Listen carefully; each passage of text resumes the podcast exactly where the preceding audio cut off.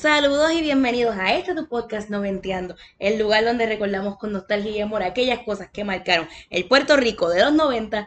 Mi nombre es Brenda y en este momento nos vamos en un viaje en el tiempo para rememorar un hecho histórico que nos marcó como pueblo en la década de los 90. Si alguien tiene que hacer un comentario sobre mis pantallas de los que me están viendo, sí, tengo pantallas de tostones hoy. Una follower de Traveleira me las regaló.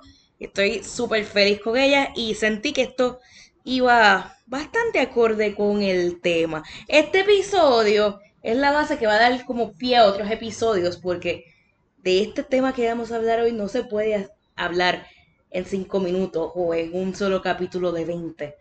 Este, esto tiene demasiadas ramificaciones y muchas historias que contar.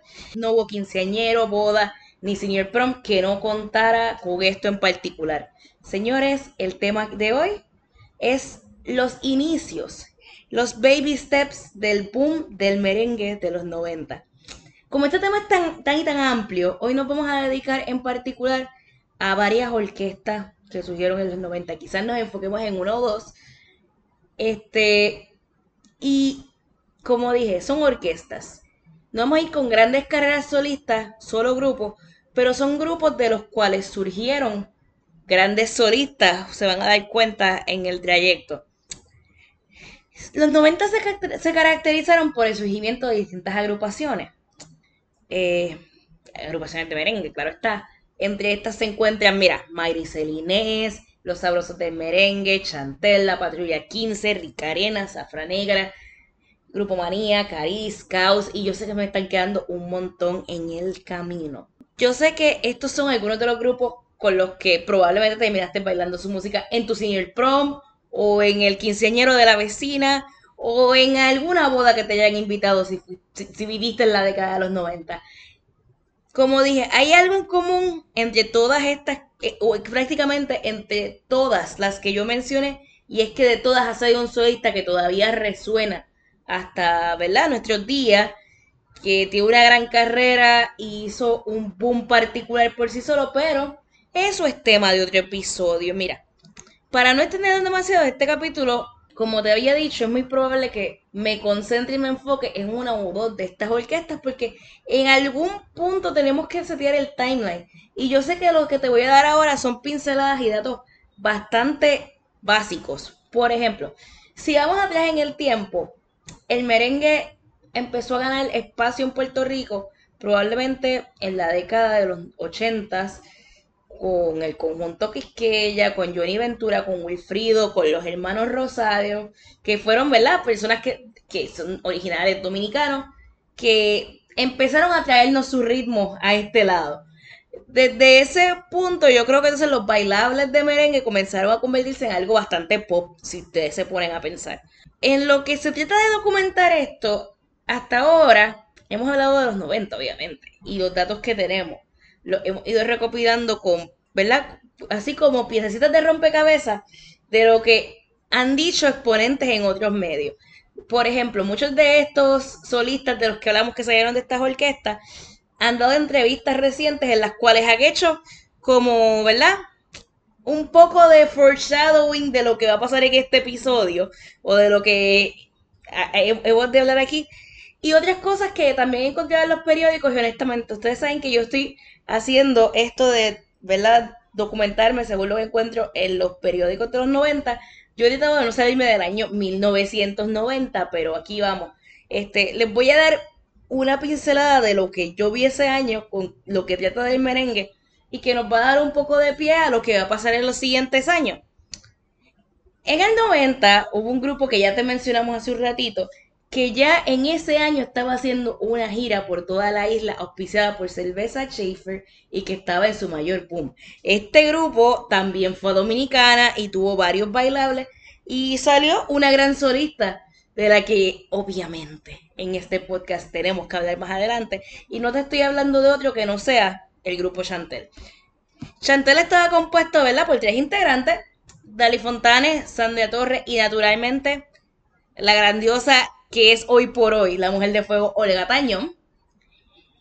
Y yo creo que esto hay que dejarlo claro. En merengue vamos a encontrar un paralelismo que se repite en muchos exponentes de los más grandes del merengue que seguimos reconociendo hasta hoy, que es que las exponentes, o sea, las cantantes de Chantel venían de otros grupos antes de formar este proyecto en particular. Por ejemplo, Olga era corista en un grupo que se llamaba Las Nenas de Ringo y Yossi.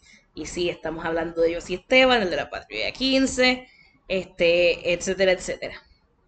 Esta misma situación la vamos a ver repetirse, por ejemplo, que era lo que estaba diciendo, en casos como el de Manny Manuel, con los sabrosos del merengue, que antes de Manny ser Manny, vamos, cuando era Cruz Manuel aún, y antes de ser el de los sabrosos y cantar este, ay Dios mío, piedra callada es que se llamaba la canción, este sí, este, había formado parte de Mayri Salines y antes de ser corista de Mayri Salines, Manny eh, tocaba en un grupo de merengue de Orocovis, de su pueblito, que se llamaba Tempo Merenguero. Y estos datos volvemos a lo mismo.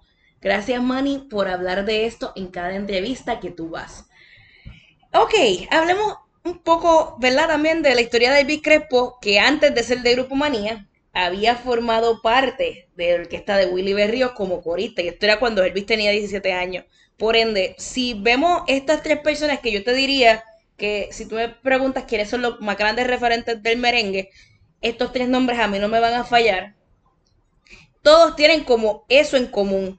Habían sido coristas de un grupo, después pasaron a un proyecto más grande que se hizo popular a nivel local. Y luego, boom, la carrera de solista que explotó para los tres en los años 90. Pero ese es tema de otro podcast. Vamos a volver a Chantel. Algo que caracterizó este grupo, además del hecho de que, ¿verdad? Junto a Mayri Sabine fueron pioneras en esto de las merengueras, de mujeres en el merengue. Yo creo que es el statement de la moda, para bien o para mal. Este, si me estás viendo en video, vas a ver que te voy a poner fotos, te voy a poner un par de videos de Chantel, de cómo lucían las chicas, de cómo se presentaban. Y yo creo que precisamente esto fue bastante clave porque ellas mismas se diseñaban el vestuario. Eso, eso tiene ahí algo, algo que ver en el asunto. Chantel, además del Tour de Safer, como había dicho, habían estado en Dominicana, se presentaron en varios programas, en varios, en varios bailables allá. Pero como ya tú sabes, eh, después de eso se separaron en el año 1991 y ahí comenzó la otra historia, que es la de Olga, que es la que vamos a apuntar en algún otro episodio, pero si yo no sentaba esta base, entonces no iba a tener hacia dónde regresar. Bueno, nuevamente, la historia de Chantel, la de los sabrosos, tiene cierto paralelismo porque Manny ha confesado en varias entrevistas que fue él quien trajo a Eddie Guerrero para poder cambiar lo que era un poco cómo se percibía la moda de los merengueros a inicios de los 90. Y yo creo que todos estamos claros de eso, de que, o sea, hubo un momento dado en que los merengueros siempre se vestían como con chaqueta, traje, y de repente cambió el vestuario y eso de que todos se vistieran iguales, hicieran los mismos pasos, yo creo que es uno de los hitos de, los merengueros. O sea, yo creo que si todos nos podemos pensar de repente qué puede caracterizar a los merengueros, hay un asunto de moda siempre ahí metido. Como dije, no pienso extenderme mucho en este capítulo, tú sabes, porque es que eh, el merengue, si seguimos hablando, nos vamos a estar tres horas aquí. Y yo lo que quiero es como poder sentar las bases para poder hablar con otras personas eventualmente en otros capítulos, traer un poco más de historia, etcétera, etcétera, etcétera. So, vamos a desmenuzar todo lo que yo acabo de decir. A ver qué tal, mira. Yo pienso que lo primero es que eh, Puerto Rico estaba preparado para el boom del merengue que se dio a partir de este momento. Porque ya teníamos tan claros y tan puestos en su sitio a Wilfrido, al conjunto Quisqueya, a los hermanos Rosario, que es que se iba a dar sí o sí. Lo otro es, este, tú sabes, eh, había una necesidad del espacio bailable, de la fiesta, de que la gente quería ir a la Hacienda Country Club o a estos lugares donde se hacía esto. Así que también estábamos ready para eso y ready para poder tener esa música más allá de la salsa, que ya tenía un espacio clave, para que la fiesta se viera de otro modo.